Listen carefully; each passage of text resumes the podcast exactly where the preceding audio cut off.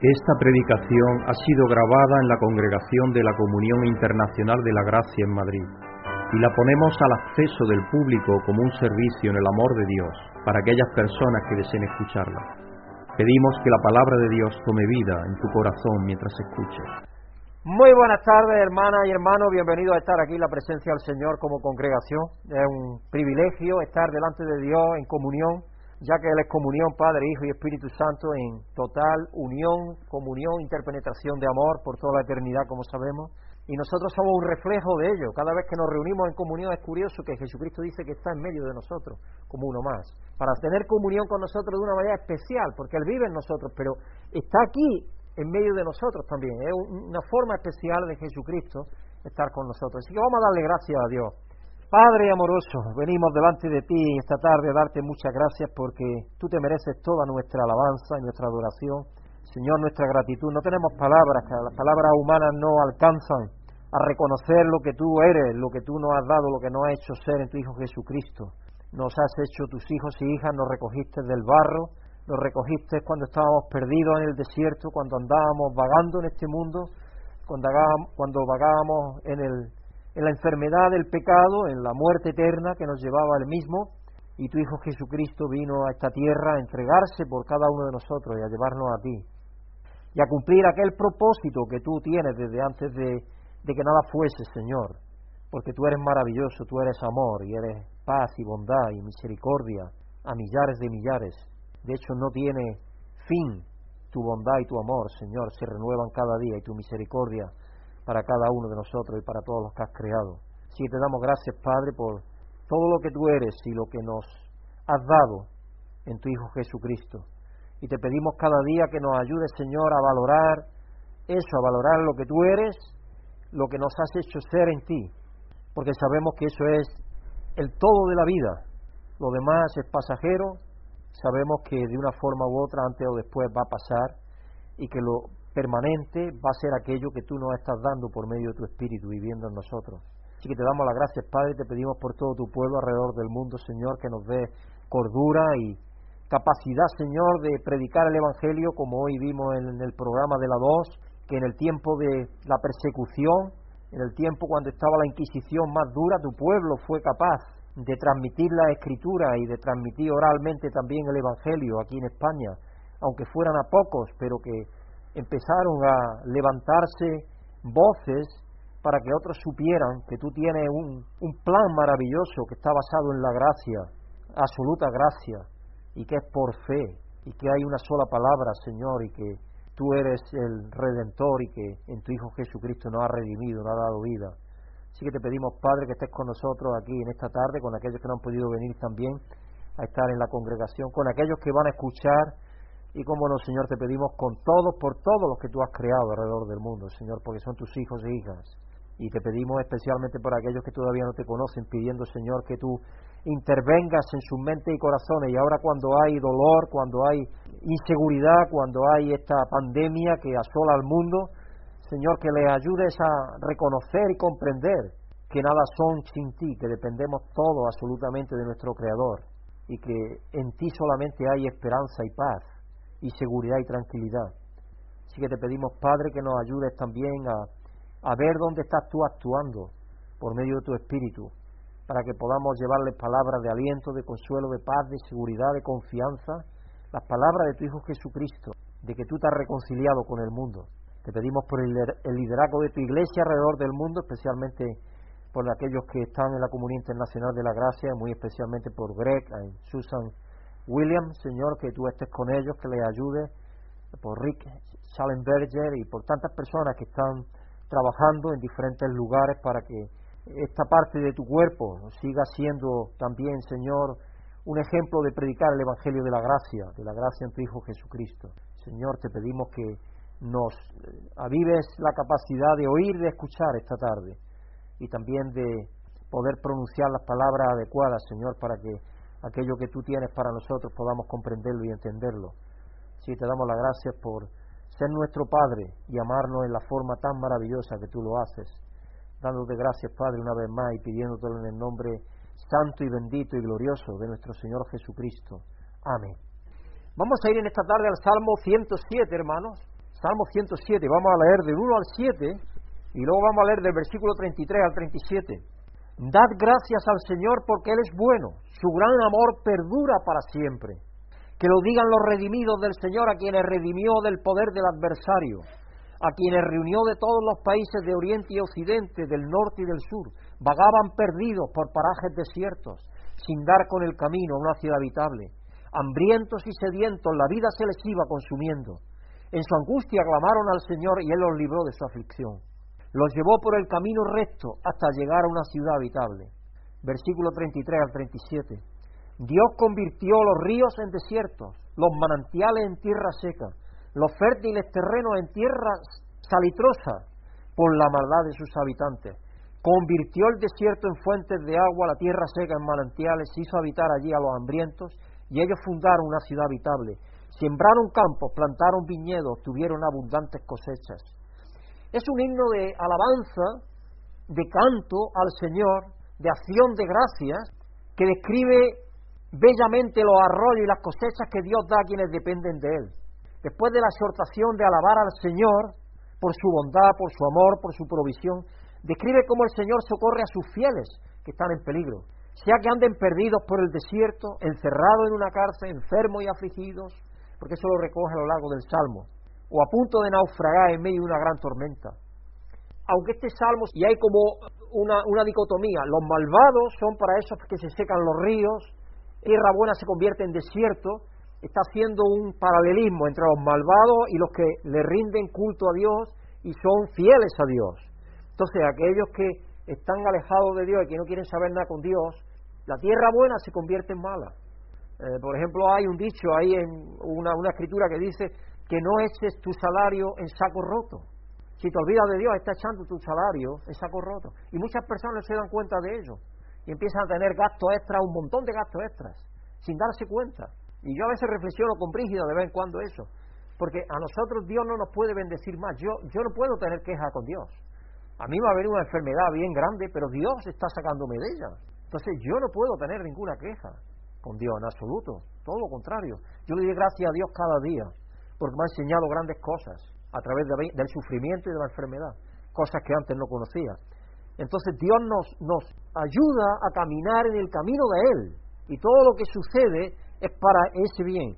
Entonces, cuando el pueblo de Judá estaba en el cautiverio en Babilonia, que era el pueblo de Judá, y volvieron, ellos andaban como perdidos. Cuando Dios lo hizo regresar, entonces encontraron esa ciudad habitable, que era Jerusalén y todo Israel.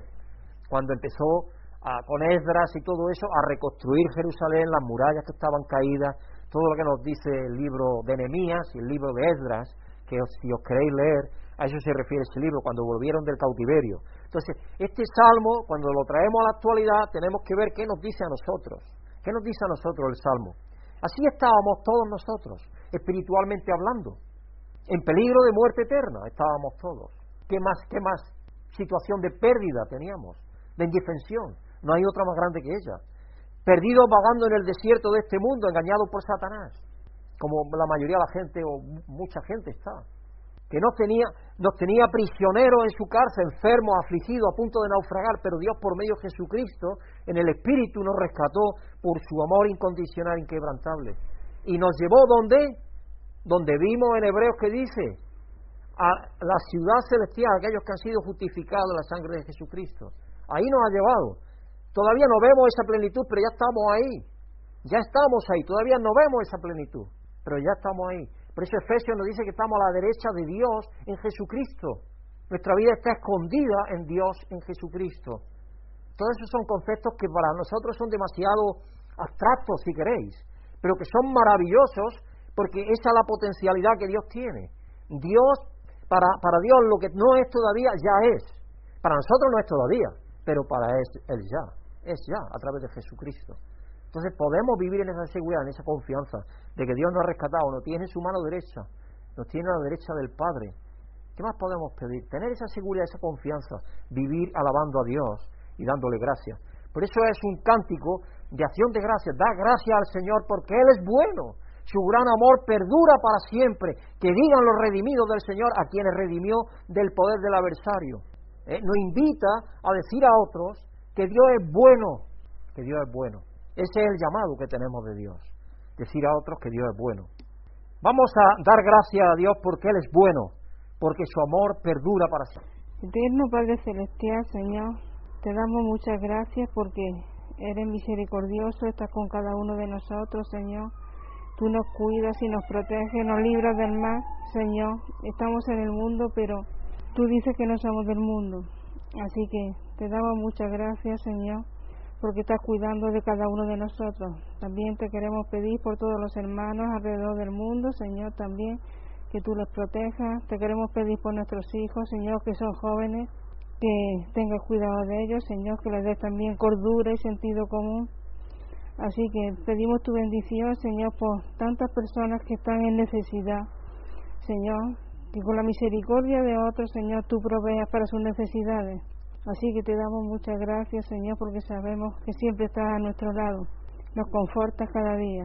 Así que muchas gracias, Señor, por todo. Te lo agradecemos y te lo pedimos en el bendito nombre de tu Hijo Jesucristo. Amén. Padre amoroso, venimos delante de ti, Señor, porque tú nos has redimido a través de tu Hijo Jesucristo, has pagado. Y el precio era alto, el precio era la vida de tu Hijo Jesucristo, Señor. Cuando Él allí colgó en la cruz, Él dijo, hecho está. Y sabemos que desde ese momento en adelante, Señor, aquella deuda que todos nosotros, toda la humanidad tenía pendiente y toda tu creación fue salvada. Y por ello es que estamos en tu presencia, Señor, santos y puros y emblanquecidos y esa realidad se hace posible cuando nosotros aceptamos y recibimos eso, Señor, disfrutamos de esa realidad, empezamos a disfrutar de esa relación y conexión contigo, Señor, por medio de tu Espíritu. Y esperamos y confiamos y pedimos que todas las personas, cuando les llegue la hora de tu llamada, Señor, que acepten y reciban el regalo de la vida que tú nos has dado. Así que gracias, Señor, porque nos has redimido a través de tu Hijo Jesucristo por medio del cual te damos la gracia y te lo pedimos. Amén. Vamos a dar gracias por la provisión de Dios, porque vemos ahí en el Salmo que Dios provee, y vamos a pedir por las víctimas del terremoto en el Egeo, que sabéis que ha habido un terremoto tremendo, que ha afectado especialmente a la ciudad de Esmirna. ¿Os suena eso algo? Supongo que sí, ¿no? Los que leéis las Escrituras. Una de las siete iglesias que menciona el apóstol Juan en Apocalipsis, en Asia Menor. Eso está en la Turquía actual. Y a la isla de Samos, y curiosamente la isla de Samos donde llegan los expatriados de la guerra de Siria, todo eso. Entonces, aparte de que los pobres vienen con una mano adelante y otra atrás y sin nada, huyendo de su país de la guerra de años ya, de siete años o ocho, yo no sé cuántos años ya, yo he perdido el control de los años que lleva ya Siria en guerra. Aparte de que llegan así, ahora encima tienen el terremoto los pobres. Así que vamos a pedir por esas eh, víctimas. ¿Quiere alguien pedir por eso? Padre amoroso, tú que eres el consolador de las naciones, el poderoso de Israel, sabemos que tú te condueles, Señor, con cada persona que, que se duele y con cada persona que, el Señor, está en situación de peligro, de pobreza, de miseria, de hambre, de desolación, de soledad, de tanto dolor como hay ahora, aquellos que han perdido a sus seres queridos, aquellos que han perdido a sus, sus hogares, que han perdido su lugar donde vivían, Señor, a consecuencia de este terremoto tan tremendo que ha habido en esa parte del Egeo. Señor, te pedimos por cada una de las víctimas, Señor, que están sufriendo, aquellos que han perdido a sus seres queridas, que tú estés con ellos, Señor, y que los alientes y los confortes y les dé la seguridad de que sus seres queridos serán vistos por ellos de nuevo, Señor, en el futuro, y que estarán con ellos en el futuro de nuevo. Y que tú les abras, Señor, oportunidades para que puedan salir del dolor, de la enfermedad, que estos terremotos traen consigo también a consecuencia de todo lo que conlleva el desastre ocasionado, pérdida de trabajo, tantísimo, tantísimas pérdidas como hay en una así que te pedimos, Padre, que tú tu mano sanadora y tu madre, tu mano misericordiosa, intervenga, Señor, en esta situación y alivie el dolor y consuele la pérdida de aquellos que han perdido a sus seres queridos y que tú, Señor, alientes los corazones y motives las mentes y, Señor, lo abras al abrazo tuyo, porque solo en el abrazo tuyo hay paz y hay tranquilidad y hay seguridad, Señor. Pidiéndote, Padre, que la, tú bendiga a las organizaciones sin ánimo de lucro, que intervengan de una manera sana y limpia para que haya para todo y se reparta lo que vaya llegando, Señor, y que la miseria sea echada fuera, que todos tengan lo necesario, a pesar del dolor y de la situación que está ahora pasando, por ejemplo, la isla de Samos, donde hay tantísimos expatriados, Señor. pidiéndote esto y dándote las gracias en el nombre de tu Hijo Jesucristo, nuestro Señor y Salvador. Amén. Y vamos a dar gracias, como no, por el nacimiento del hijo de Bárbara y Javier, Marcelo, Maximiliano.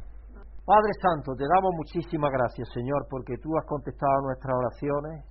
Estos jóvenes que son Bárbara y Javier tienen ya su hijo sin ningún problema, por lo menos aparentemente se ve que el niño está fuerte y valiente y llora y mama y está y es una criatura más de tu reino, Señor. Así que te pedimos que tú bendigas a esta familia y que tú le ayudes a desarrollarse a esta criatura con salud y con vigor y que ayudes y guíes a sus padres también para que se acerquen a ti, Señor, y puedan venir aquí a la congregación y sentirse parte de la misma y que el niño pueda seguir, empezar a recibir también la instrucción que cuando vaya creciendo le podemos dar, Señor, que tú les bendigas y te damos las gracias porque tú eres el que está a cargo de todo, Señor, y tú es el que trae la vida y el que eh, la guías y el que hace, Señor, que se produzcan los nacimientos y que necesitamos tanto aquí en esta España, Señor. Así que te damos las gracias por Marcelo Maximiliano y te pedimos que lo bendigas en el nombre de tu Hijo Jesucristo.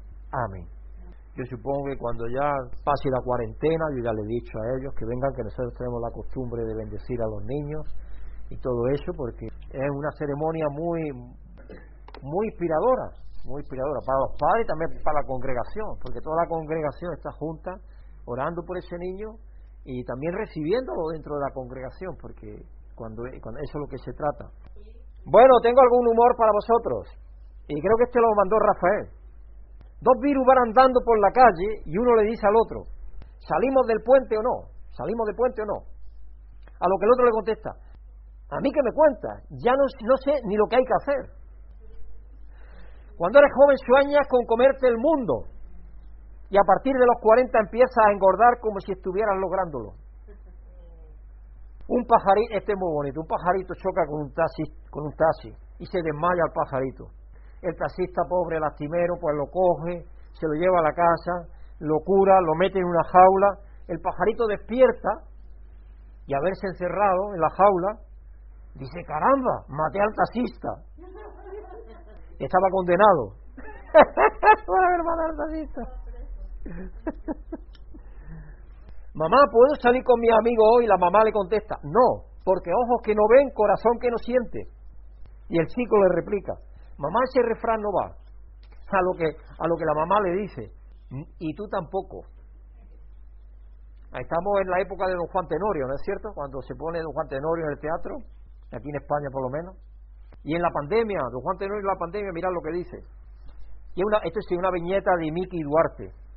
No es verdad, ángel de amor, que en esta apartada orilla no hay que llevar mascarilla y se respira mejor.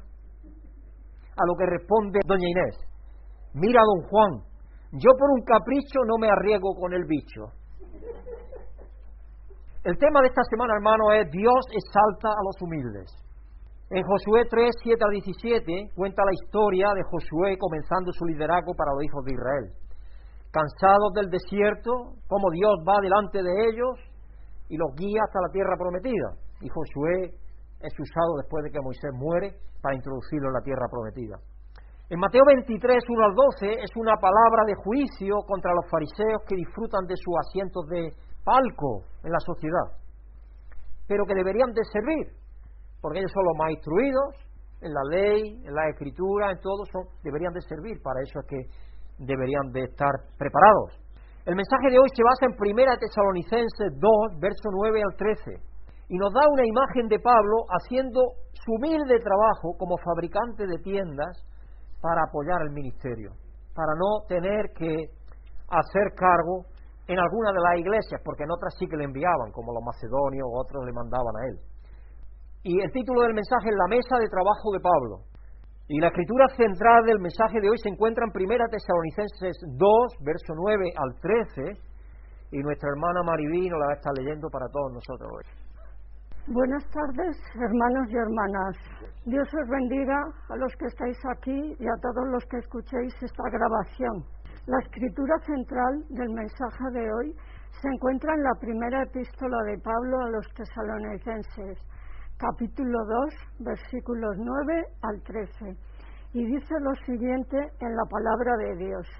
Recordaréis, hermanos, nuestros esfuerzos y fatigas para proclamaros el Evangelio de Dios y cómo trabajamos día y noche para, para no seros una carga. Dios y vosotros sois testigos de que nos comportamos con vosotros los creyentes en una forma santa, justa e irreprochable. Sabéis también que a cada uno de vosotros lo hemos tratado como trata un padre a sus propios hijos. Os hemos animado, consolado y exhortado a llevar una vida digna de Dios, que os llama a su reino y a su gloria. Así que no dejamos de dar gracias a Dios porque al oír vosotros la palabra de Dios que os predicamos, la aceptasteis no como palabra humana, sino como lo que realmente es, palabra de Dios, la cual actúa en vosotros los creyentes. Muchas gracias, Maribí. La mayoría de nosotros recordamos, estoy seguro, la mesa de trabajo de papá, o el cajón especial de utensilios, donde tenía un martillo, el destornillador, los alicates, dependiendo de qué profesión tuviera, o si era agricultor por las asadas, pero generalmente había un lugar especial en la casa donde se tenían ciertos instrumentos guardados. Yo lo tengo en casa, debajo de una escalera hay un hueco en mi casa, donde yo tengo allí, yo le digo a Brígida, mami, por favor, podría ir, si eres tan amable, a cogerme esta cosa que está debajo del hueco. Y ella sabe que está allí no está en otra parte, está allí.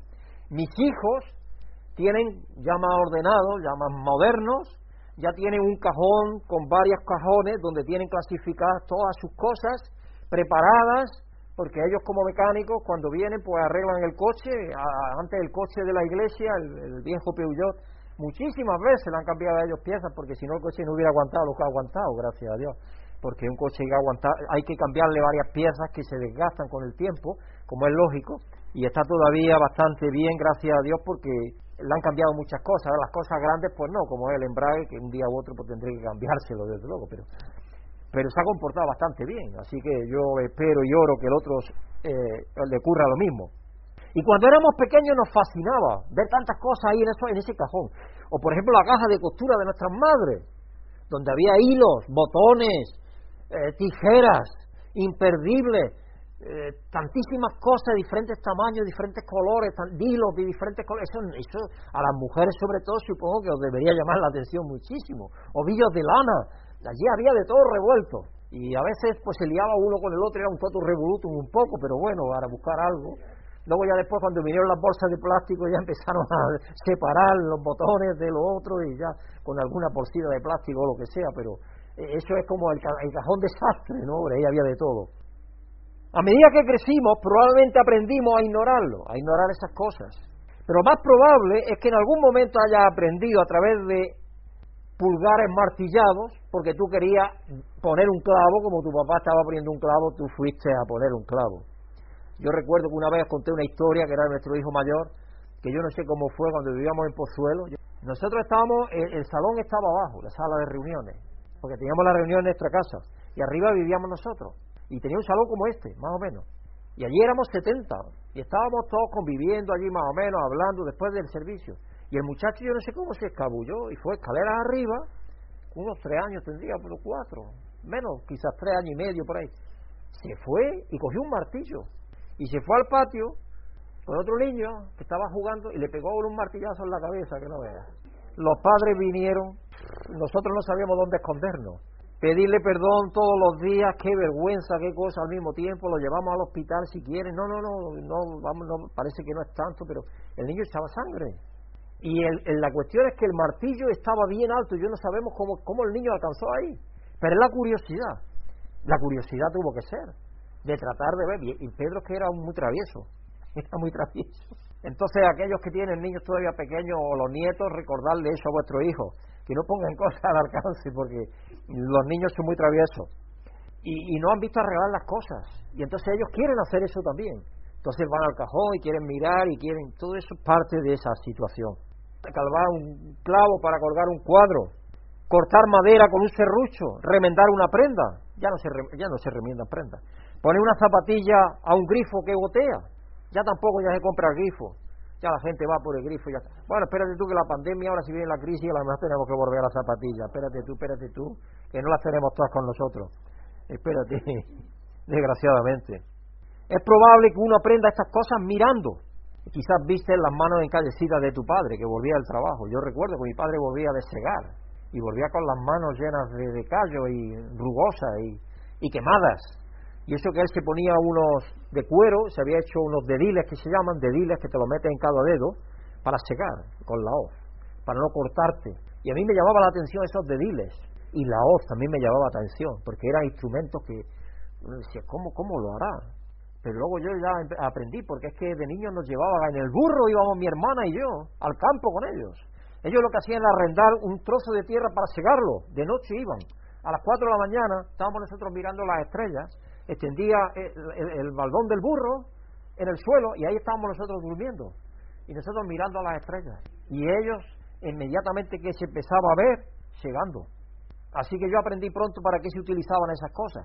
Pero cuando estaban colgadas yo me gustaba ir cogerlas si podía para tratar de ponérmelas a ver si me encajaban a mí en el dedo en los dedos que va aquello no se me caía no y no no era imposible no era mi padre era más tenía los dedos más grandes que yo pero yo de todo eso me acuerdo y son recuerdos que uno se le quedan imborrablemente en su mente, ¿no?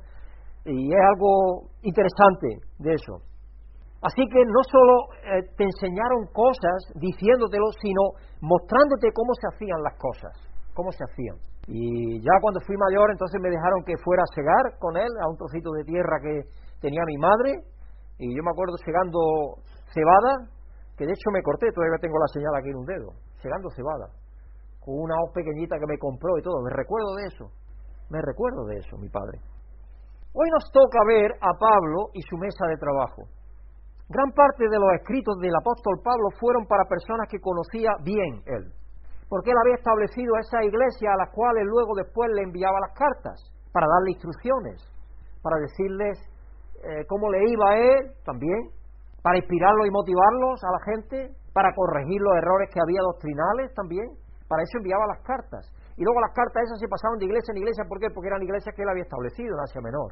Entonces, generalmente la iglesia, él daba órdenes que cuando después de que se leyera la carta en Éfeso, pasara a otras iglesias, Tesalónica, Esmirna, a, cualquier otra iglesia que él hubiera establecido.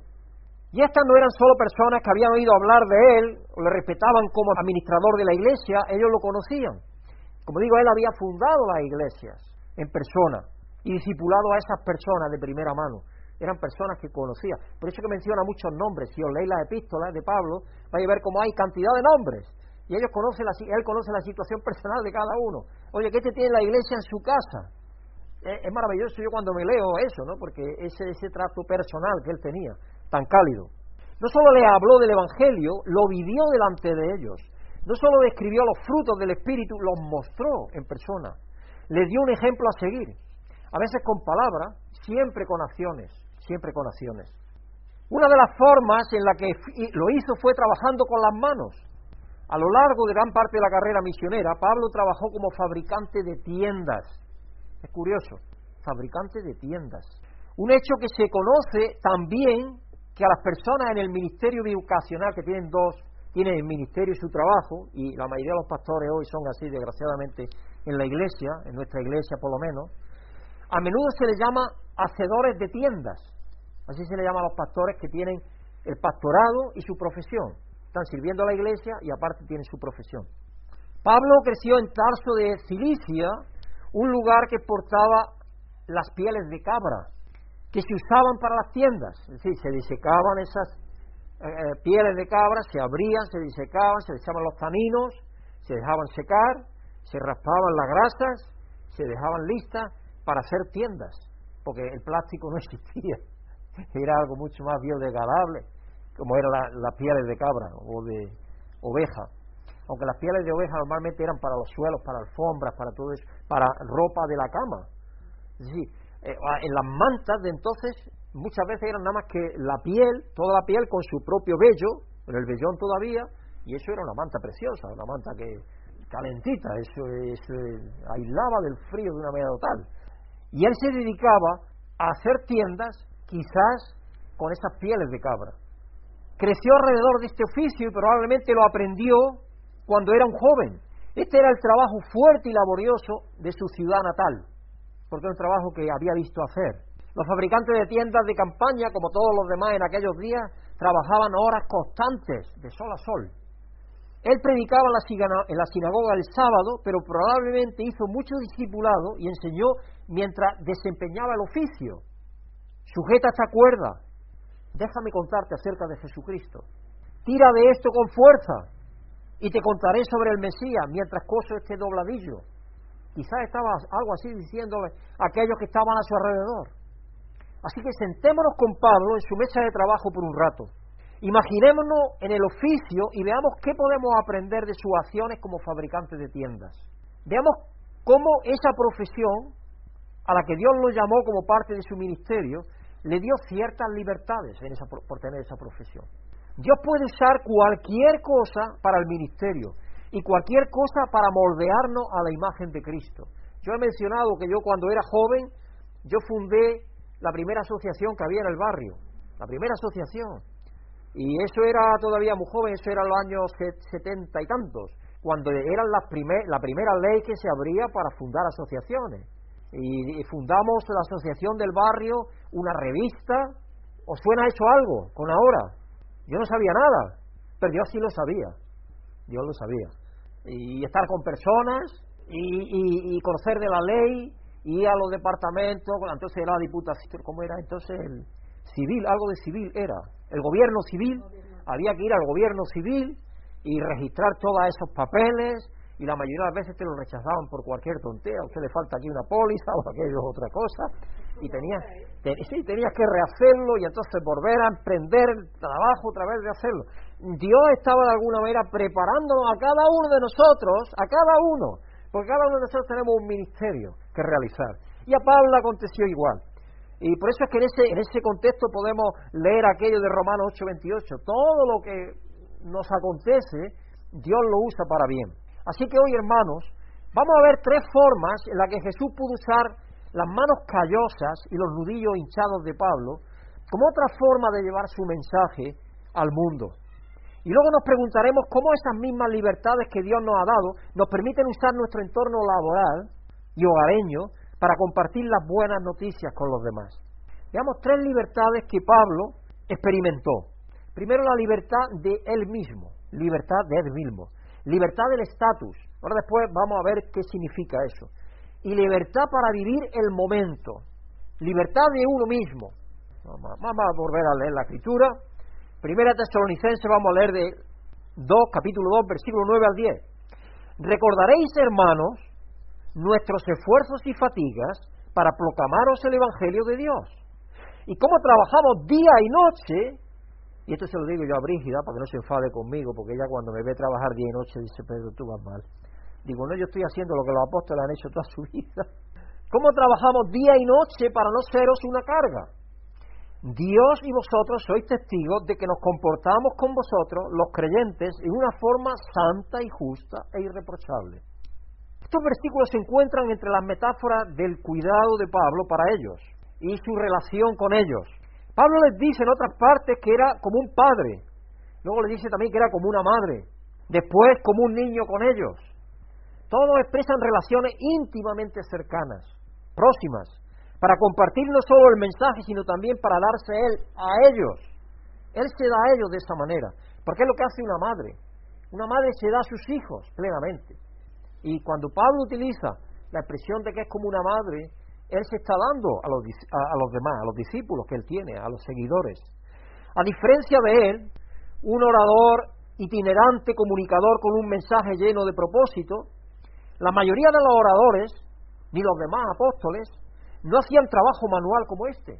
¿Saben que en otra ocasión dice, no, no tengo yo derecho como los otros hermanos que tienen su mujer y tienen su sustento de la iglesia? Pero él no quería. Él, eh, Pablo que se sintió tan mal de haber perseguido a la iglesia, que él no quiso ser carga nunca de ninguna de las maneras, de ninguna forma. Él no se sentía digno de hacer el ministerio al cual Dios lo llamó. Porque él varias veces lo dice, que fue como un abortivo, dice a última hora, ¿no? Que Dios lo llamó, pero Dios lo llamó de una manera tan especial que Jesucristo mismo lo enseñó en persona en el desierto. Es increíble cuando uno se lee las epístolas y el libro de Hechos y ves cómo Dios preparó a Pablo de esa manera tan especial. Y, y por ello es que es el escritor del Nuevo Testamento que más nos ha escrito, el que más nos ha dejado instrucciones de Dios. En aquella sociedad los oradores y los maestros habrían sido apoyados por sus discípulos, por un mecenas rico o por la comunidad de creyentes, en el caso de los cristianos. Que alguien como Pablo trabajara con sus manos estaba mal visto, porque era un maestro, un rabí, y aparte estaba trabajando. ¿Cómo era posible? Entonces eso le quitaba como reputación. La gente no acudía a los trabajadores en el mercado en busca de sabiduría y teología. Se pensaban que no tenían nada que enseñar.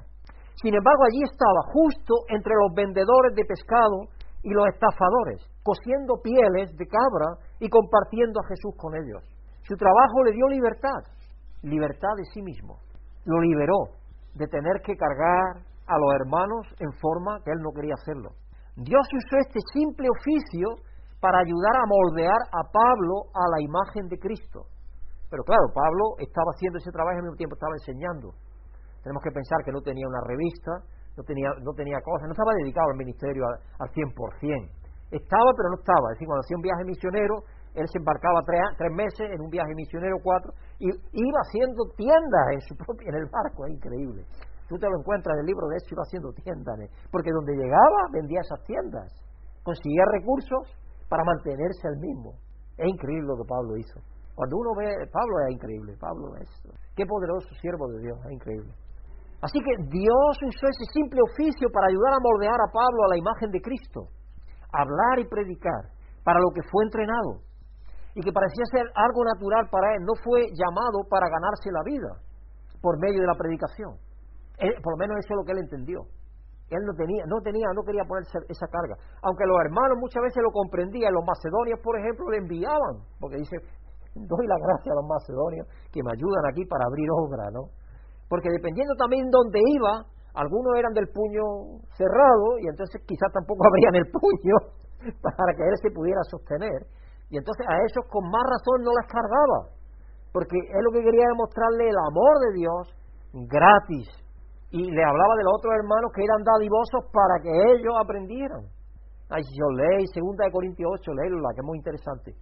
Porque muchas veces nos leemos 2 Corintios 9 pero si leí 2 Corintios 8 y 9, leerlo la que es muy interesante, ya verás qué, qué conexión hay ahí de Pablo, de cuando le llevaba aquella ofrenda que llevaba, aquella ayuda para Jerusalén, para los hermanos de Jerusalén que tenían necesidad.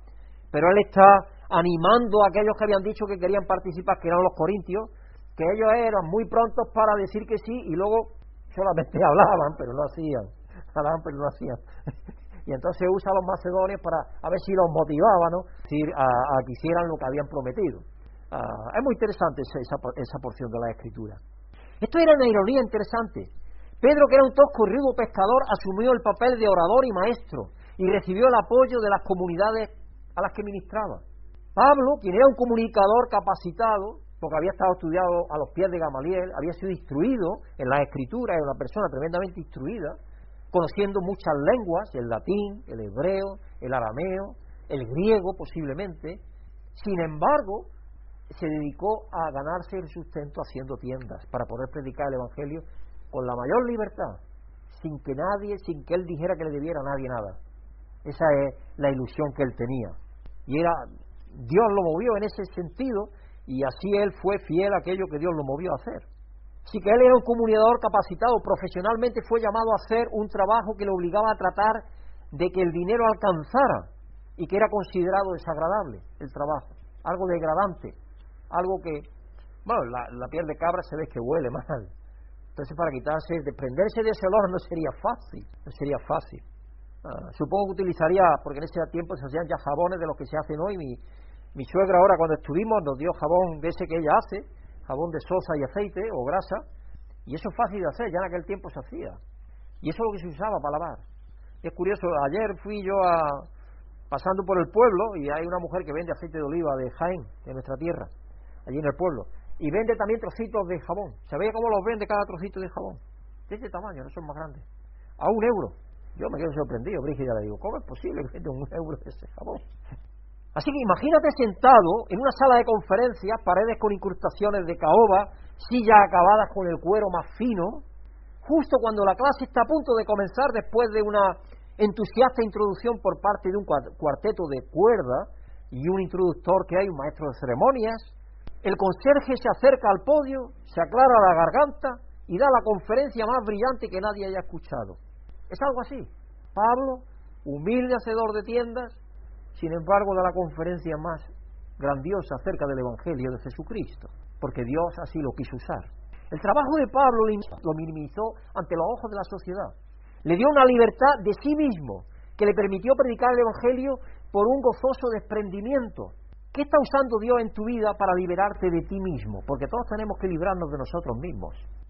¿Qué está usando Dios para librarte de ti mismo? Liberarte de tu propio ego y autoenfoque, porque todos nos centramos en nosotros mismos.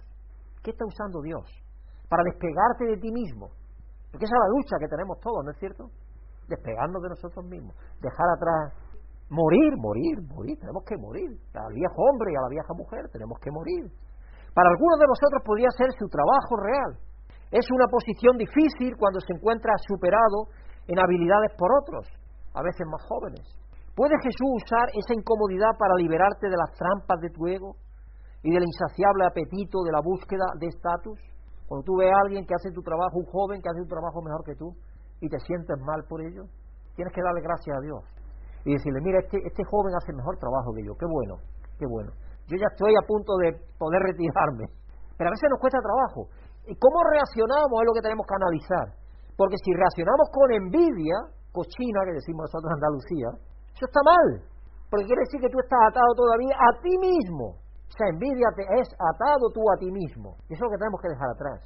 Tienes que desprenderte de ti mismo para ser henchido o henchida de Dios por medio de su Espíritu. Y eso es lo que tenemos que hacer. Y no es fácil, no es fácil. Sabemos que esa es una lucha que todos llevamos y que seguiremos llevando hasta que Jesucristo retorne, pero esperemos que cada día estaremos más desprendidos de nuestros propios testáculos que nos sujetan a, esta tierra y a este ser y a, nosotros mismos, a ese egoísmo que es tan maléfico.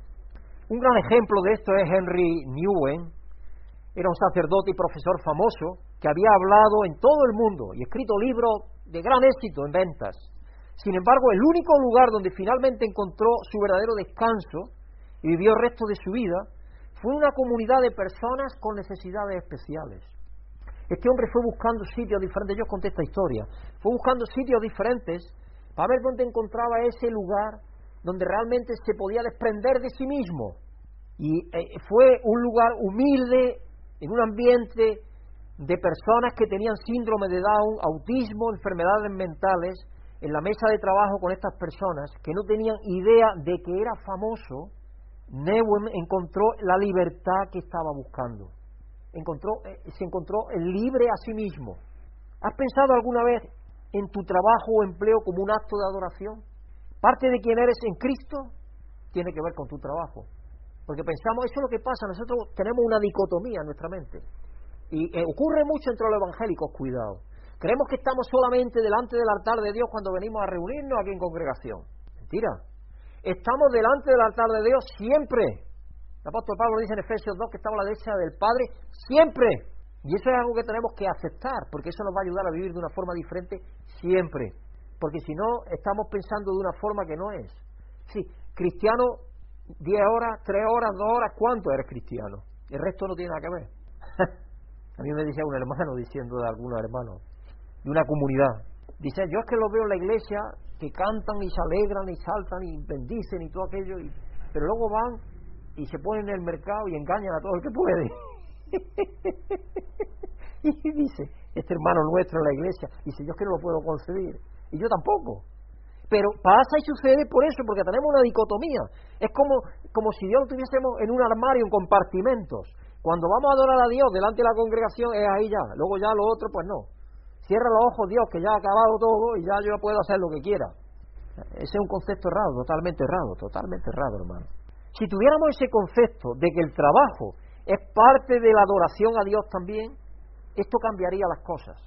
Hay una persona que a nosotros nos ha impresionado mucho, que es Buster Kruger. A nosotros como iglesia, cuando estábamos en el periodo de transformación, nos marcó muchísimo.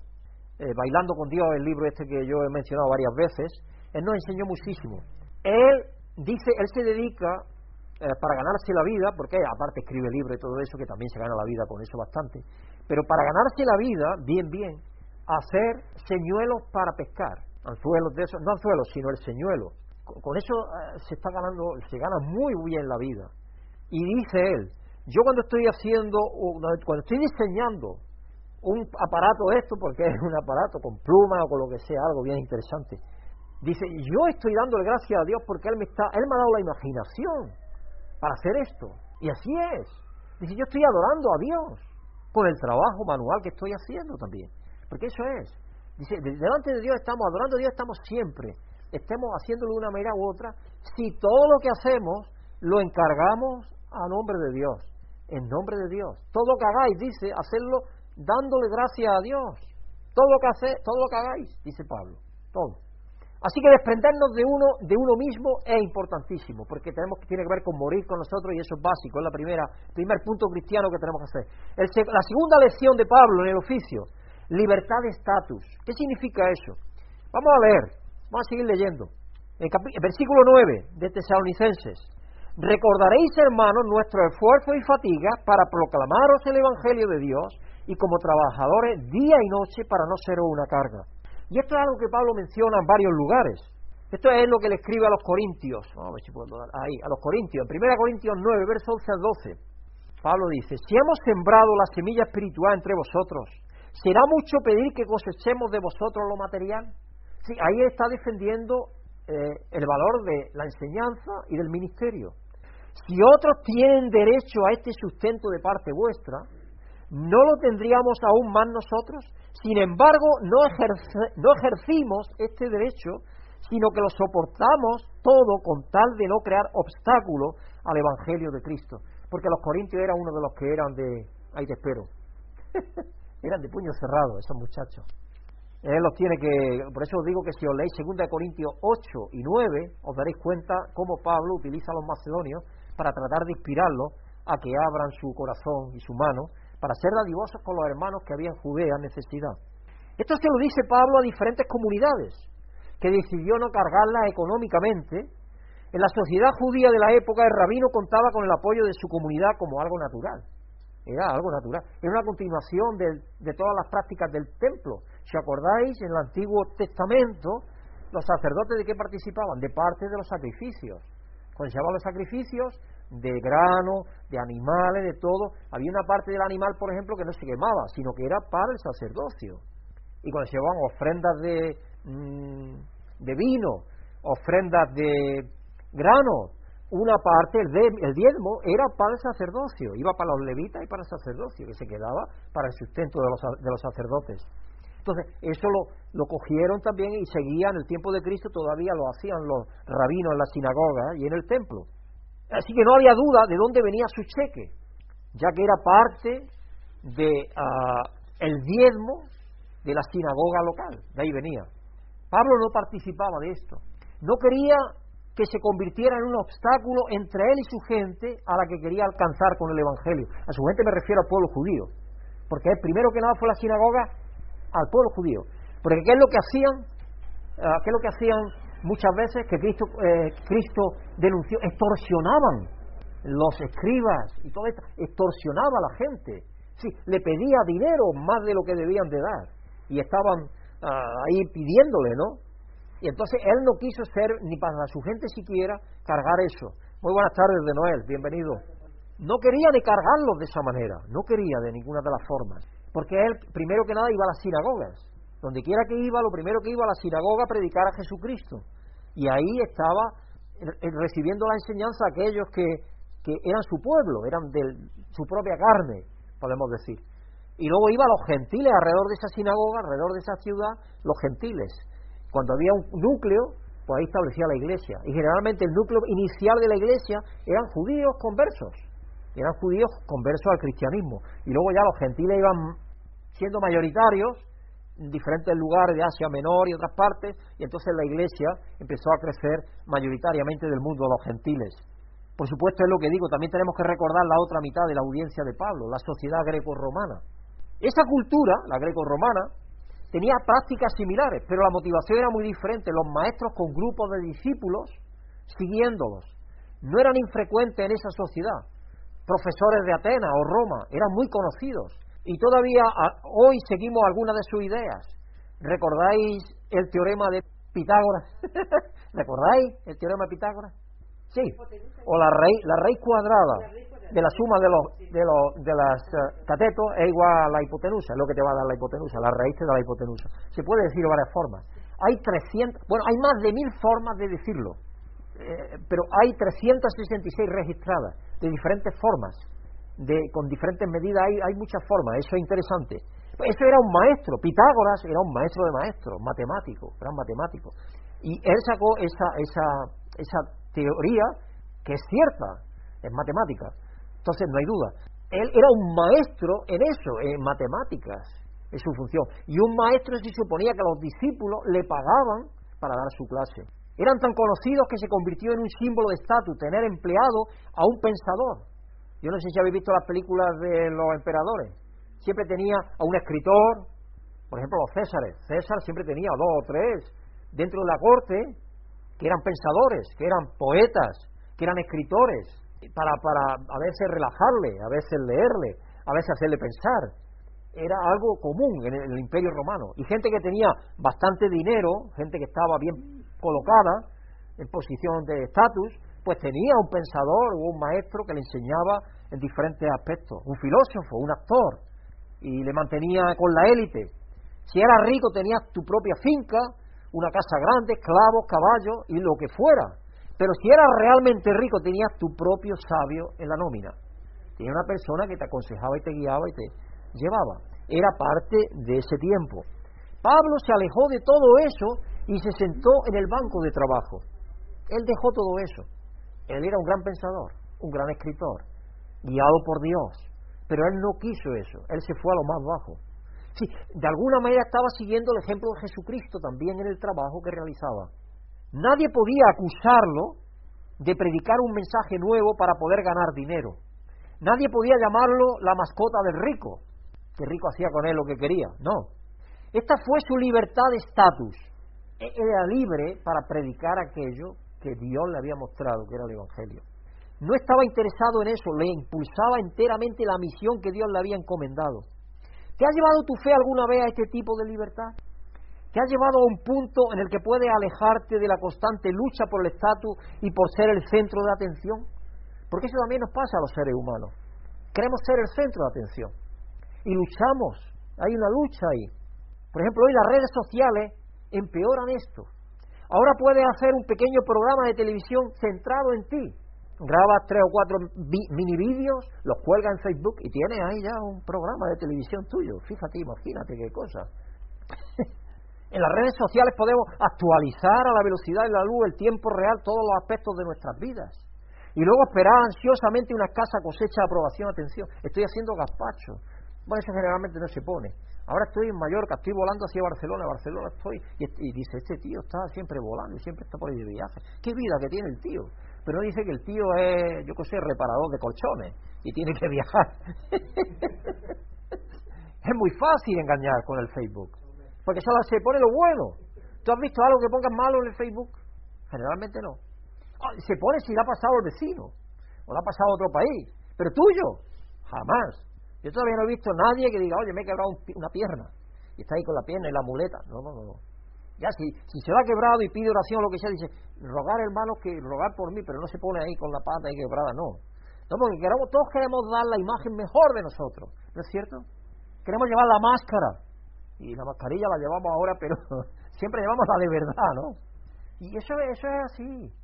Tenemos que pedirle a Dios que nos ayude a liberarnos del estatus de nosotros. Pero Jesús nos dice que somos amados, apreciados y que tenemos un destino sin importar qué. No importa. El destino ya lo tenemos en Dios. No importa. No tenemos por qué sentirnos avergonzados del trabajo que hagamos, ni. No. Todo lo contrario. Todos los trabajos son gloriosos para Dios. No hay trabajo que sea insignificante. Nos recuerda que nuestro valor no es una cuestión de nuestras obras, inteligencia o apariencia. Dios nos dice no es por la mucha apariencia ni por mucho inteligente. Todos recordamos cuando Dios iba a ungir a David como rey ¿Y qué hizo Isaí? Traerle a todos los grandes, a sus hijos más fuertes, más nobles, más hermosos, a los que él pensaba que eran más bonitos o más capacitados mentalmente. A esos fueron los que trajo primero. Y David estaba perdido. Y Samuel le dice, no tienes más hijos. Se había olvidado totalmente de David. Por eso que vemos a David llorando en los salmos. Porque David aparentemente parece que no fue muy querido por sus padres, por lo menos eso es la apariencia que hay. Y en los salmos se sentía con poca estima propia. Ah, sí, tengo a David que está guardado. Ah, pero es un niño, es un chaval. Mira, no nos sentamos aquí hasta que venga él, porque es el futuro rey de Israel. Oh, imagínate Isaí. ¿Qué? ¿Cómo abriría los ojos? ¿Cómo? Vaya, así mismo es. Dios no mira lo que nosotros miramos. Y todos son aprobados. Todos los trabajos están bien. No hay trabajo. Siempre que sea un trabajo digno, claro. Estamos hablando de un trabajo digno. No estamos hablando de un trabajo que esté fuera de la voluntad de Dios. Pablo no se sintió tentado ni distraído por estas posiciones de estatus, el majestuoso rabino o el famoso filósofo pagano. Él simplemente se sentó en su silla de trabajo y quedó libre para hablarle a cualquiera del Evangelio, al que tenía mucho como al que tenía poco, al que era de baja condición como al que estaba en lo alto, en el poder.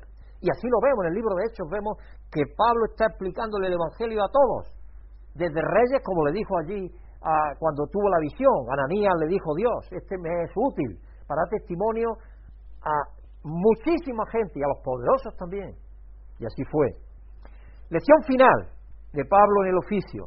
Libertad para vivir en el momento. Libertad para vivir en el momento. Vamos a regresar a nuestro texto. Vamos a regresar a nuestro texto. Ahí estamos. 1 Tesalonicenses 2. Y vamos a leer del 11 y el 12. Sabéis también que cada uno de vosotros lo hemos tratado como trata un padre a sus propios hijos. Os hemos animado, consolado, exhortado a llevar una vida digna de Dios, que os llama a su reino y a su gloria. La iglesia en Tesalónica fue un punto álgido en el ministerio de Pablo, como se analiza en Hechos 17.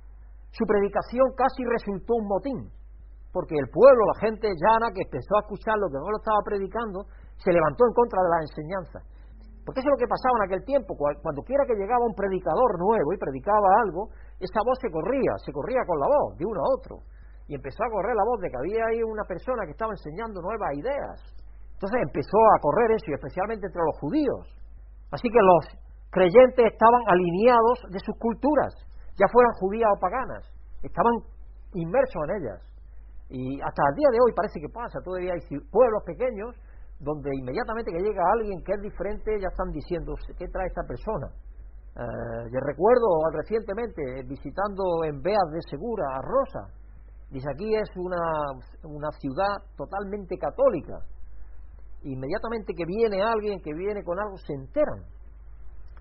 Y sin embargo ella está allí llevando las revistas. De hecho, os digo que yo, todos nosotros, habiendo repartido miles de revistas aquí, ella ha hecho con 30 o 40 revistas más que nosotros, siendo un pueblo netamente católico. En el sentido de que ella ha obtenido respuesta y nosotros ninguna. No es que nosotros no lo hayamos hecho, nosotros hemos hecho nuestro trabajo, pero no ha obtenido eh, fruto, por lo que sea. No ha habido fruto aquí en Madrid. Porque bueno, aquí cada uno va a lo suyo, nadie quiere saber nada con religión. Allí la gente quizás todavía se interesa en leer algo. Pues hay personas que están leyendo la revista allí. En la lista de, lectores, pues hay varios, varias familias que son lectores de la revista de Verdad y Vida, en Beas. Y ahora cuando fui le llevé un montón de ellas, porque digo, ¿para qué lo vamos a repartir aquí si aquí es que no recibimos ninguna petición de lectura? Y yo cada día, una cosa que hago es repasar la, la página web, a ver cómo va. Y algún día me gustaría que vosotros, eh, Pablo vino y no me acordé luego de enseñarte, porque una cosa es ver la página por fuera, ver lo que hay, y otra cosa es verla por dentro, ver el corazón, ¿no? Y ahí puedes ver pues la, eh, gente que la lee, eh, cuántas personas han leído en el día, de dónde son, si son de España o no, ah, qué instrumentos han utilizado, si ha sido un teléfono, un ordenador, todo eso, y de ahí sacamos datos. Os puedo decir que de España, Ahora están leyendo las personas, la, página web está teniendo un éxito, gracias a Dios y gloria Él, tremendo. Es decir, en estos días de pandemia es que va subiendo, va como con la curva, como la curva de la pandemia va. Ahora están leyendo aproximadamente 4.000 páginas al mes, que es tremendo para una, para una página religiosa. Tremendo, 4.000 páginas al mes casi. De esas 4.000 páginas al mes, os puedo decir que de España a lo mejor hay una persona o dos que lee. El resto viene todo de Estados Unidos, de México, de Argentina, de Colombia, algunos una visita, yo digo una visita, una visita diaria, una visita diaria, una visita diaria de España, una visita diaria de España. Claro, claro. No, de Venezuela hay algunos lectores, algunos lectores de la página web. De Colombia, pero de España, uno, dos, tres, como mucho, dos. Poca gente va a la página web Desgraciadamente. Esa es la situación que tenemos. Es así. Es así. Hombre, con el tiempo, pues como son el, segundo, el tercer país creo que es España. Tercer país. Porque tengo... Ahora ya he llegado a 131 países de la Tierra. 131 creo. Entonces, tú ves de cada país cuántas visitas ha hecho la página web de cada país. Todo eso es interesantísimo verlo. Y eso es en un programa que se llama Google Analytics. Ahí, ahí lo veo y lo puedo ver cada día cómo va. Y es muy interesante. Porque también ves que artículo le interesa más a la gente, por ejemplo. Y todo eso sitúa los artículos también, porque hay un programa que sitúa los artículos más leídos. Entonces la gente le dice, este es el artículo más leído, entonces la gente va normalmente a ese artículo que es más leído porque es también como un pez que se va mordiendo la cola un poco, ¿no? Porque todo eso interesa a la gente, a la gente le interesa eso, porque si no dice, bueno, esta gente quién es, pero cuando dice, este artículo es muy leído, ah, vamos a leerlo, es como un interés, ¿no? levantar el interés. Así que eh, estaban llegando noticias a Tesalónica de que alguien había llegado con noticias, y los creyentes estaban cada uno alineado con su cultura, el que era judío, judío, el que era romano, romano, o el que era pagano, total, pagano y la tensión era lo suficientemente fuerte como para causar violencia. Así que Pablo y Silas tuvieron que ser escondidos por la comunidad y luego liberados por la noche para ir al siguiente pueblo. Tuvieron que escapar de ahí, porque si no hubieran sido a lo mejor liquidados, quién sabe. Y sobre todo sería por la comunidad judía, que no querían que predicaran a Cristo. Y también por los romanos seguramente, porque si enteraban que venían predicando a Jesús como rey de reyes, dirían, aquí el soberano es el César porque en aquel tiempo ya el César estaba tomando cartas de adoración. Entonces la gente de Tesalónica se enteró de que estaban allí y los persiguió. Eso lo podéis leer en Hechos 17.13. En Hechos 17.13 podéis leer eso que aconteció. En este tipo de ambiente, repudiados por su familia y cultura, no es de extrañar que la iglesia allí se obsesionara con el fin de los tiempos, porque eran perseguidos, eran perseguidos por su propia familia, perseguidos por los propios de su cultura, Jesucristo que dijo, los enemigos serán los de tu propia casa. No vengo a traer paz, sino a traer guerra. Todo aquello lo dijo Cristo Jesús. Y muchos de nosotros hemos experimentado eso, ¿no es cierto? Pues eso, eso ha acontecido en todos los tiempos. Pero más todavía en aquel tiempo donde las ideas eran todavía muy fijas, porque hoy somos tan liberales que permitimos muchísimas ideas, desgraciadamente. Entonces hoy ya no importa tanto, pero en aquel tiempo una idea totalmente diferente. Hoy el judío la ley, la ley, la ley. Y si alguien se salía de ahí, malo. ¿Y cómo decir que Jesucristo era el Mesías que había resucitado? eso era tremendo para ellos. Entonces a esa persona había que perseguirla. Y es lo que había estado haciendo Pablo antes, como fariseo. Eso es lo que había estado haciendo. Entonces eh, ellos se dieron cuenta que tenían que huir porque él conocía lo que pasaba, él sabía lo que, lo que pasaba. Y cuando veían esas persecuciones y todo eso, que él empezaron a pensar, estamos en el fin de los tiempos y se enfocaron obsesivamente con la segunda venida, llegando hasta el punto de que algunos de ellos incluso estaban renunciando a sus trabajos y abandonando la vida. Simplemente estaban mirando el cielo y dejando que sus vidas se desmoronaran. Y eso pasa en alguna época, ha pasado. Con el milenarismo, por ejemplo, pasó con Miller, pasó en el año 1840 y luego después pasó también, en varias épocas ha pasado, en varias épocas pasó ha pasado eso. Pablo en su oficio estaba marcando un agudo contraste con esto. En lugar de una especie de obsesión apocalíptica, participó en uno de los ritmos más consistentes de la vida humana, el trabajo. Porque el trabajo nos da el sustento, ¿no es cierto? Y eso cada día tenemos que estar haciéndolo. Cada día, cada día. Escucha la instrucción explícita, explícita a la comunidad allí, en 1 Tesalonicenses 4, 10 al 12 versículo 10 de 1 Tesalonicenses 4. En efecto, vosotros amáis a todos los hermanos que viven en Macedonia. No obstante, hermanos, os animamos a amaros aún más, a procurar vivir en paz con todos, a, a ocuparos en vuestras propias responsabilidades y a trabajar con vuestras propias manos. Así os he mandado para que por vuestro modo de vivir os ganéis el respeto de los que no son creyentes y no tengáis que depender de nadie, porque estaban dependiendo como de la caridad. Se habían dedicado solo a predicar lo que podían, que el fin del mundo venía cualquier cosa, porque sabéis cómo termina eh, adelante, el versículo 3 empieza, eh, porque ¿qué es lo que, ¿de qué nos habla? Eh, en 1 Tesalonicenses 4, en el 13, en el versículo 13 empieza a hablar de que no nos, no nos guiemos como aquellos que no tienen esperanza, sino que los que durmieren en Cristo, cuando Cristo regrese, resucitarán. Está hablando de la resurrección y todo eso. Y él lo ve como una cosa futura, no entonces. Pero los que había allí parece que tenían una idea que era inmediato, cosa inmediata.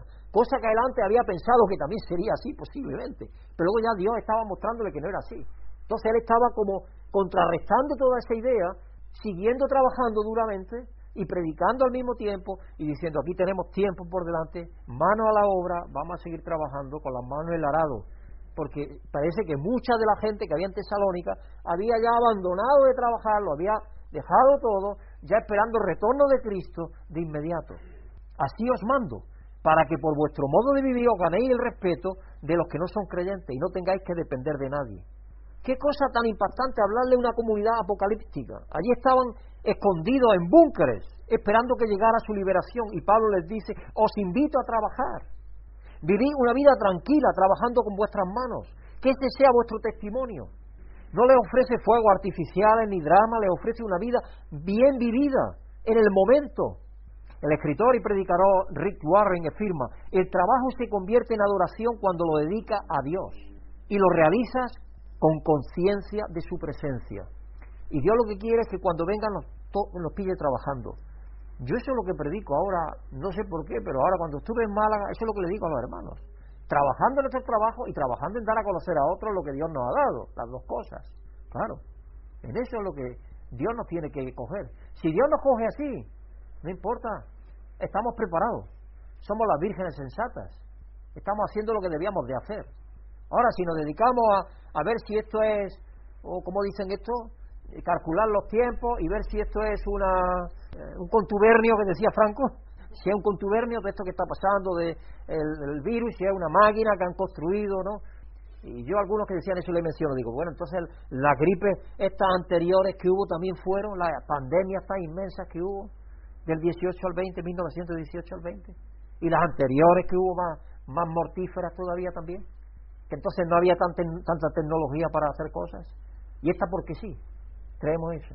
Todas las teorías conspirativas, eso es mentira. Eso lo que hace es engañarnos, desviar nuestra atención donde tenemos que tenerla. Nuestra atención tenemos que tenerla en vivir en el día a día, mirando a Jesucristo nuestro Salvador, hermano, y haciendo lo que Él quiere que hagamos. Olvidados de lo demás. Yo sé que en Internet vaya a leer cantidad de cosas, vaya a escuchar cantidad de cosas. Cuidado que no os desvíen de lo que es importante, que es estar conectados con Dios por medio de la oración, el estudio, de la meditación, de estar en comunión con los hermanos, de vivir de acuerdo a Dios, de compartir la palabra con otros y de estar viviendo haciendo nuestro trabajo cada uno, el trabajo que tengamos, viviendo en esta sociedad mala, que es una sociedad mala sabemos, hasta que venga el reino de Dios. Pero eso es lo que Dios quiere. Y precisamente porque sabes cómo va a terminar todo, puedes vivir más plenamente en este momento. Puedes vivir el momento para dedicárselo a Dios porque sabes cómo va a terminar todo. Jesús, Pablo y los otros apóstoles no les ofrecieron ni a nosotros un escenario de tan solo esperar al fin de los tiempos, sino que nos dieron la clave para vivir una vida diferente, todos los días, incluso en los detalles del banco de trabajo. En nuestro trabajo, vivir diferente. La vida del Evangelio nos llama a trabajar diario de mantener relaciones armoniosas, nos llama al difícil camino de ayudar a otros, nos llama a la aparentemente interminable obra de la gracia de Cristo que se forma en nosotros. Cristo se va formando en nosotros, la imagen en nosotros. Cada vez que renunciamos a nosotros mismos, que morimos a nosotros mismos, esa imagen se va formando. Cada vez que, que dejamos atrás el estatus para colocarnos al lado del otro que tenemos que servir, nos ayuda a formar esa imagen de Jesucristo en nosotros. El Evangelio no es una doctrina escapista que nos libera de las responsabilidades y tensiones de la vida nos da fuerza para seguir avanzando en la vida. Karl Marx se burló de la religión y decía que era el opio de las masas, como se veis. Cuando la verdad del Evangelio está destinada a despertarnos, todo lo contrario, el opio adormece. No, la vida de Jesucristo en nosotros nos tiene que despertar a la realidad de lo que nos ha hecho ser Él, hijos e hijas de Él, comprometidos con la obra que Él está haciendo para el Padre. ¿Cuántas veces menciono yo eso? Él nos ha invitado a participar en la obra que Cristo está haciendo para el Padre. No es que nosotros estamos haciendo la obra, no. Él nos ha invitado a participar y nos ha dado el Espíritu Santo para que podamos participar en esa obra. Así que hermanos, tenemos que despertar a esa vida. Pablo en el oficio del trabajo nos da el gran ejemplo de alguien que vive en tensión, de dos realidades. Por un lado, no, está cegado por el mundo, tratando de traer el cielo a la tierra a través de negocios, influencia y búsqueda de estatus. Y eso también hay un engaño a veces, porque muchos cristianos creen que van a traer el cielo aquí a esta tierra. Eso no es. Dios nos ha encargado a nosotros predicar el Evangelio. El Evangelio transforma al mundo, pero si nos encargamos en querer transformar al mundo sin predicar el Evangelio, no estamos haciendo lo que debemos de hacer. Y hay gente que hace eso. Y entonces ya se olvidan de lo que es importante y empiezan a ser luchadores. En vez de ser cristianos, se convierten en luchadores. Dios no, no nos ha llamado a ser luchadores. Luchar contra nosotros mismos, sí, contra el pecado y contra, contra lo que este mundo es. Pero no para, no nos ha llamado a libertar este mundo como un libertador que liberta, ¿no? Él es el libertador. Entonces prediquemos a Cristo, Él va a libertar al mundo. Pero este mundo se va a hundir, este mundo se va a hundir en su miseria. No nos engañemos. Este mundo no se, no se va a transformar en un mejor mundo porque nosotros los cristianos vivimos aquí en él. No, no. Eso es un engaño. Si creemos que eso es así, estamos engañados. No le va a suceder. Porque además la palabra nos lo dice que este mundo irá de mal en peor. No irá mejor. Ahora, nosotros como tenemos que vivir sin ser del mundo, estando en el mundo. Es como tenemos que vivir. Nosotros no somos del mundo, pero Dios nos dejó aquí en el mundo para que seamos vehículos de transformación. Y sobre todo, instrumento de predicar el Evangelio, de llevar las buenas noticias. Y por otro lado, no está mirando los cielos y obsesionado por las señales de regreso de Cristo. Él está en el mundo real, viviendo todos los días la luz de la eternidad. Por lo tanto, puede vivir plenamente todos los días. Todos los días son iguales para el cristiano, todos los días. Pido a Dios que conozca la libertad de ser un hijo totalmente amado de Dios, de un Dios que lo arreglará todo un día. Él lo va a arreglar todo. Que sigas el ejemplo de Pablo, no necesariamente para hacer tiendas de campaña, no, sino para liberarte de la obsesión por el estatus, la obsesión de los últimos tiempos y la esclavitud máxima de vivir para ti mismo.